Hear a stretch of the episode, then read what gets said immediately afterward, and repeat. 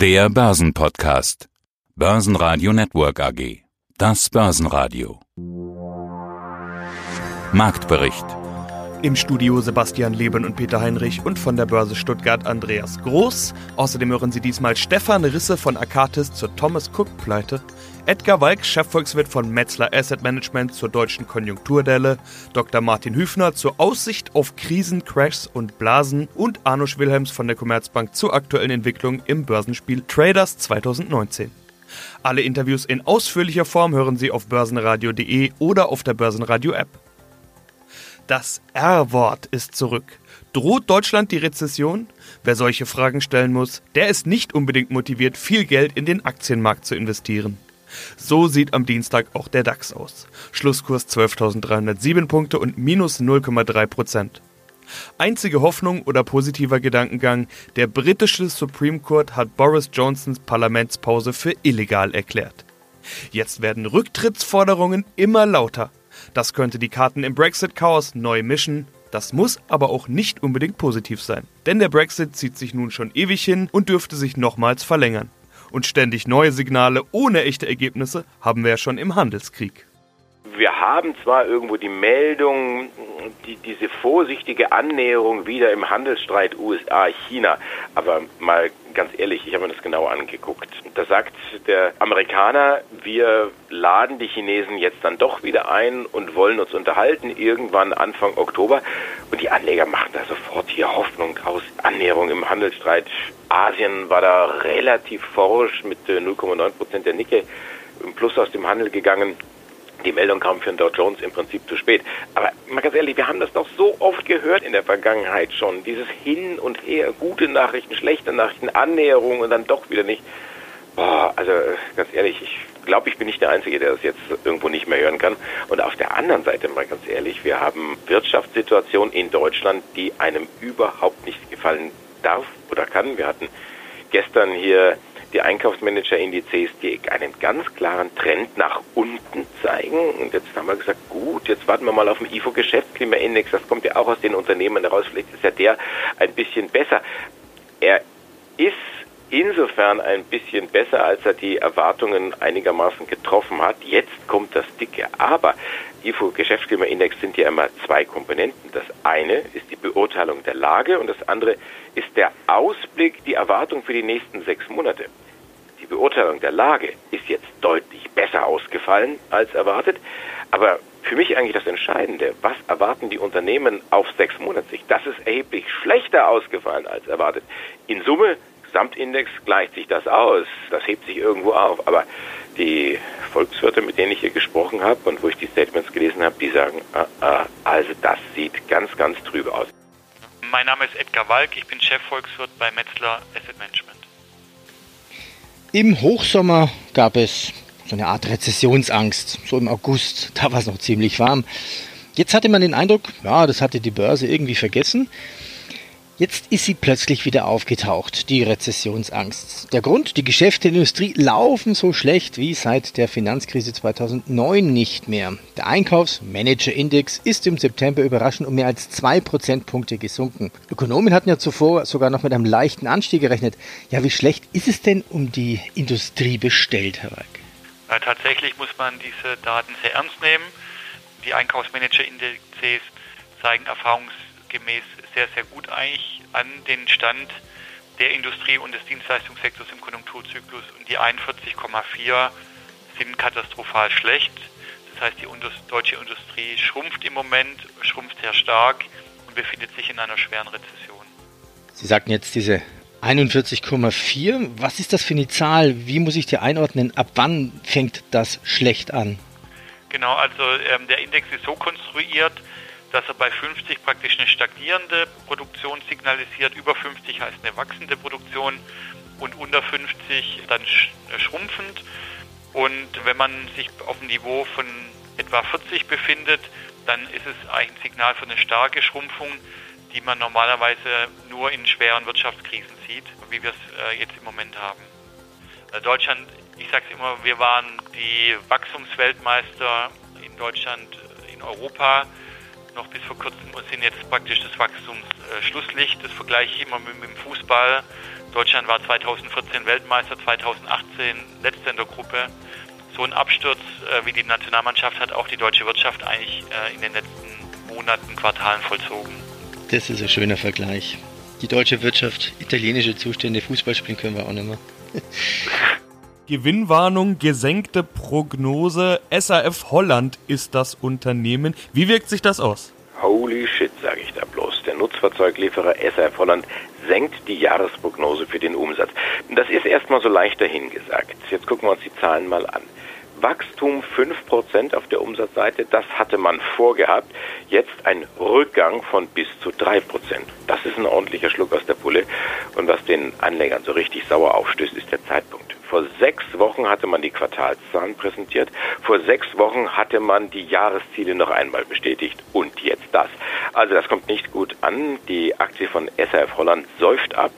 22 Prozent geht's nach unten. Die Aktie steht gerade mal bei 7 Euro. Und die Anleger sind auch gnadenlos, gucken gleich bei der Konkurrenz, die sich ja auch in diesem Bereich Nutzfahrzeuge irgendwo tummelt. Ich spreche von äh, Knorr Bremse.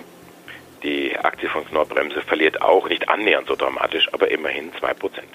Mein Name ist Stefan Risse, ich bin Kapitalmarktstratege bei Akatis Investment. Großes Thema in dieser Woche ist die Pleite der Reisegesellschaft Thomas Cook. Damit möchte ich diesmal einsteigen. Das ist wirklich ein großer Aufreger und das gleich aus ganz vielen Gründen. Es betrifft viele Urlauber aus unterschiedlichen Ländern. Das ist die naheliegendste Komponente, hört man auch überall. Aber es sagt vielleicht auch viel aus über den Wandel der Branche. Ein bisschen Brexit ist mit drin, äh, vielleicht auch generell Wandel der Gesellschaft. Außerdem stellen sich jetzt viele die Fragen, wie es weitergeht für die Aktionäre. Das alles wollen wir jetzt klären. Okay, die Passagiersituation, die Urlaubersituation, das ist vielleicht eher was für andere Medien, was da diskutiert wird, was man auch überall sieht. Beginnen wir also mit der Pleite. Überrascht Sie das denn oder war das abzusehen? Man hat ja kürzlich schon über Finanzierungsschwierigkeiten gehört, aber irgendwie ging es dann doch jetzt recht schnell. Also bevor ich zur Beantwortung der Frage komme, muss ich jetzt doch auf die Urlauber kommen. Ich bin selber betroffen. Ich sitze zwar jetzt nicht in irgendeinem Hotel und komme nicht mehr weg, aber ich habe mit Condor meine jährliche Mallorca-Reise gebucht und habe mir gestern auch die Frage gestellt, werden diese Flüge überhaupt stattfinden? Im Februar wäre das. Da bin ich dann mal gespannt. Es soll ja zunächst mal so sein, dass Condor weiterfliegt. Also insofern haben sie den richtigen auch. Ich bin betroffen. Absehbar war das schon, wenn man sich angeguckt hat, wie Thomas Cook dasteht. Das war immer eng und auf Kante genäht bei denen, weil die Verschuldung einfach zu hoch ist. Sie haben einfach zu viel Schulden aufgebaut. Dazu kam dann jetzt das schwache britische Pfund, was den Briten natürlich die Kaufkraft im Ausland nimmt. Und daraufhin sind die einfach weniger ins Ausland geflogen und das ist dann so, ja, der letzte Tropfen, der das fast zum Überlaufen bringt.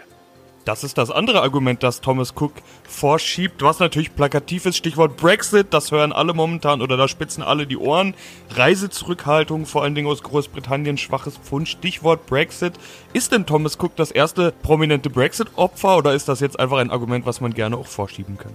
Ja, sehr schwer zu sagen. Ich würde sagen, dass das schon damit zu tun hat. Also zunächst einmal haben wir eine generelle Verunsicherung in Großbritannien aufgrund der ungelösten Brexit-Thematik und das angesprochene britische Pfund, das ist ja eine Folge auch der Brexit-Problematik. Wahrscheinlich würde Thomas Cook nicht jetzt schon Insolvenz angemeldet haben, wenn es den Brexit nicht gäbe. Ob sie längerfristig auch ohne Brexit überlebt hätten, da würde ich aber auch mal Fragezeichen dahinter machen. Wir müssen uns klar machen, das ist eine Branche, die natürlich durch das Internet komplett umgewälzt wurde in den letzten Jahren. Und zwar die gesamte Reisebranche. Das geht über die Hotels, das geht über alles hinweg. Wir alle buchen unsere Reisen eben immer stärker im Internet, direkt bei den Fluglinien. Das betrifft alle, die damit zu tun haben. Die Margen brechen weg. Und wenn ich dann eben einen Schuldenberg vor mir her schiebe und meine Bonität nicht mehr gut ist und ich deswegen dann auch höhere Zinsen dafür zu zahlen habe und der Mitbewerber hat das nicht, dann fehlt mir genau das Geld in der Kasse, was den anderen noch, ich sag mal, mit einer kleinen Gewinnmarge durchfliegen lässt, mich dann aber in die Verlustzone drückt und dann ist halt irgendwann zu Ende. Nordex, über die haben wir in der Vergangenheit hin und wieder gesprochen. Auch jetzt kommt wieder eine Meldung. Welche denn? Hatten wir, glaube ich, darüber gesprochen, als es den Klimagipfel in Berlin gab. Und da hatte ich gesagt, ja, die Anleger munkeln so, dass die installierte Leistung auf Land in Deutschland etwa verdoppelt werden könnte. Und im Vorgriff auf diese Meldung und auf die Entscheidung war die Aktie von Nordex relativ kräftig angestiegen. Gestern gab es einen Flautetag, wenn ich mal in dieser Windsprache bleiben darf. Die Aktie von Nordex gestern kräftig in die Knie gegangen, fast 9% ging es nach unten. Heute gibt es die Pressemeldung aus dem Hause Nordex, dass man für einen Windpark in der Türkei liefert. Söke heißt er, 23 Turbinen werden geliefert und aufgestellt, Gesamtleistung 110 Megawatt ist sicherlich ein schöner Auftrag für Nordex, ist sicherlich jetzt nicht äh, kriegsentscheidend, aber die Aktie klettert relativ kräftig. Mein Name ist Martin Hüfner, ich bin Chefvolkswirt von Assenagon Asset Management in München. Wir haben heute ein Jubiläum, ein fragwürdiges Jubiläum muss man dazu machen. Es jährt sich nämlich der Black Friday zum 150. Mal. Ich meine jetzt nicht den Ausverkauf beim Online-Shopping, den man heutzutage vielleicht als erstes an Black Friday denkt und auch nicht den Black Friday 1929, auf den die Weltwirtschaftskrise mit all ihren Konsequenzen folgte, sondern ich meine den ersten Black Friday der Wall Street, 24. September 1869. Damals platzte eine Goldspekulationsblase, alles lang her und wir haben auch gerade gesagt, lassen sich gar nicht so viele Parallelen zu heute ziehen.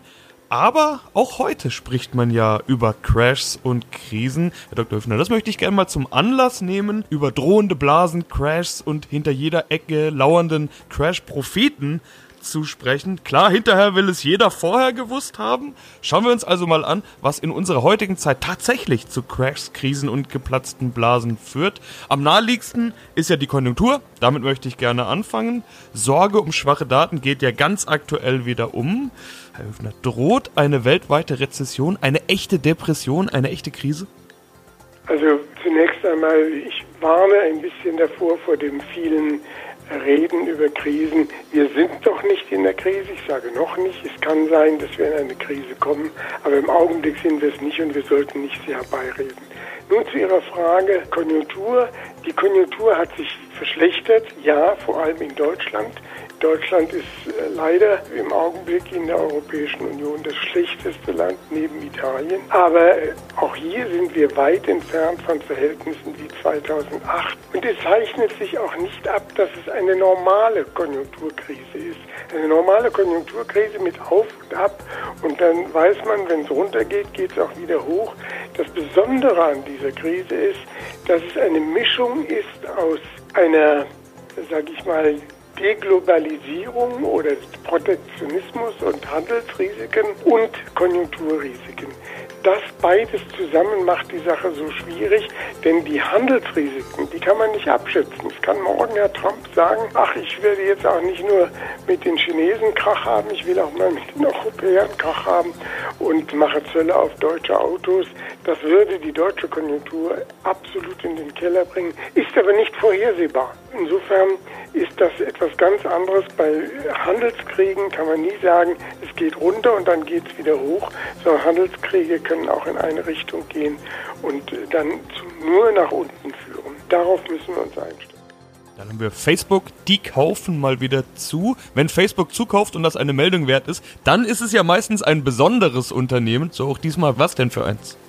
Die Gedanken sind frei. Ich glaube, jeder kennt dieses Lied, niemand kann sie erraten, aber ich gehe einfach mal weiter und sage, das war einmal. Denn frei sind die Gedanken schon lange nicht mehr. Ich will jetzt nicht ins Politisieren kommen, sondern dahin kommen, was Facebook gemacht hat. Die haben nämlich ein Start-up gekauft, das Geräte mit Gedanken steuern lassen will. Das klingt nach Zukunftsmusik, aber wer weiß, wie lange die Zukunft noch hin ist. Es gibt ja schon die ersten Tests und Versuche. Es handelt sich hier um die Firma Control Labs. Die entwickeln ein Armband, das Nervenimpulse erkennt und aus diesen Nervenimpulsen Befehle für Computer dann irgendwo erstellen kann. Das heißt, da könnte man ein Bild weiterreichen, allein mit der Kraft der Gedanken. Und wie interessant das für Facebook ist oder wie wichtig das Ganze für Facebook ist, das lässt sich ein bisschen ablesen an dem Preis, den man bereit ist zu zahlen. Genaues weiß man nicht, aber die Gedanken, die spielen hier so zwischen einer halben Milliarde Dollar und einer Milliarde Dollar, die man für dieses Zukunftsprojekt bezahlt hat. Und so ganz neu ist das nicht. 2017 hatte Facebook schon mal darüber philosophiert, dass man doch Texte einfach mittels Gedanken schreiben lassen kann.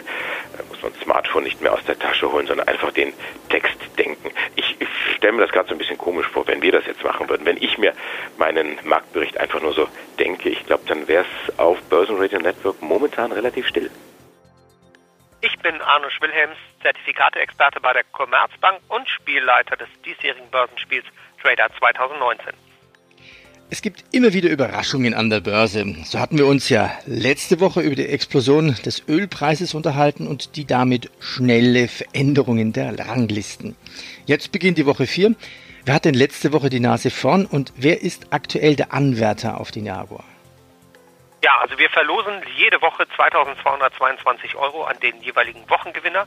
Da zählt aber nur die Performance in der jeweiligen Woche. Das Börsenspiel geht insgesamt acht Wochen, das heißt also wir werden insgesamt acht Wochensieger küren und wir gucken uns jetzt an, wer in Woche drei nur in dieser einen Woche die beste Performance hatte und das ist eben nicht der Gesamtführende im Spiel, sondern ein anderer Teilnehmer, der sozusagen erst in Woche drei richtig losgelegt hat und da spielte tatsächlich der Ölpreis auch eine entscheidende Rolle weil der Teilnehmer, der Wochensieger Nummer drei, hatte auf einen Rückgang des Ölpreises gesetzt, nachdem er zunächst ja ganz stark angestiegen war letzte Woche. Und das war Gold richtig. Er hat ungefähr 60.000 Euro allein mit dieser Position verdient und am Ende des Tages tatsächlich den Wochensieg in Woche drei geholt und kann sich jetzt über 2.222 Euro freuen. Little Saver, so ist der Spielername. Little Saver, Gratulation. Also Öl war weiterhin interessant. Ich habe auch gelesen, dass Gold gesucht ist. Jetzt hatten wir auch noch zusätzlich den Hexensabbat. Hat sich das irgendwie gezeigt in, in besonderen Trades am Freitag? Ja, vielleicht erklären wir nochmal kurz. Der Hexensabbat heißt, dass eben Optionen an der Eurex vor allen Dingen gehandelt, äh, die werden fällig. Viele andere Terminkontrakte auch und äh, die werden abgerechnet auf einen bestimmten Preis an einem Freitag im September. Und in dem Fall war das letzte Woche Freitag der Fall und da kann es manchmal zu Marktverwerfungen kommen. Aber da das insgesamte Momentum im Aktienmarkt relativ positiv war, hatten auch Experten nicht erwartet, dass es da große Ausschläge gibt und es ist dann auch ausgeblieben. Das heißt, der Hexensabbat war verhältnismäßig ruhig. Nichtsdestotrotz war es so, dass Teilnehmer natürlich auch auf diese Bewegung spekuliert haben und vor allen Dingen der DAX fängt dann an, an diesem Tag sich auch stark zu bewegen.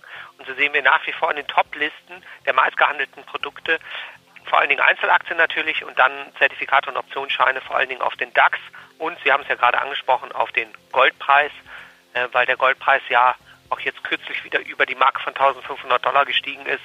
Und zu Gold haben viele Menschen eine Meinung. Und die Meinung kann man eben sehr gut mit Zertifikaten und Optionsscheinen versilbern, wenn man so sagen möchte. Und das äh, probieren die Teilnehmer im Börsenspiel sehr regelmäßig aus.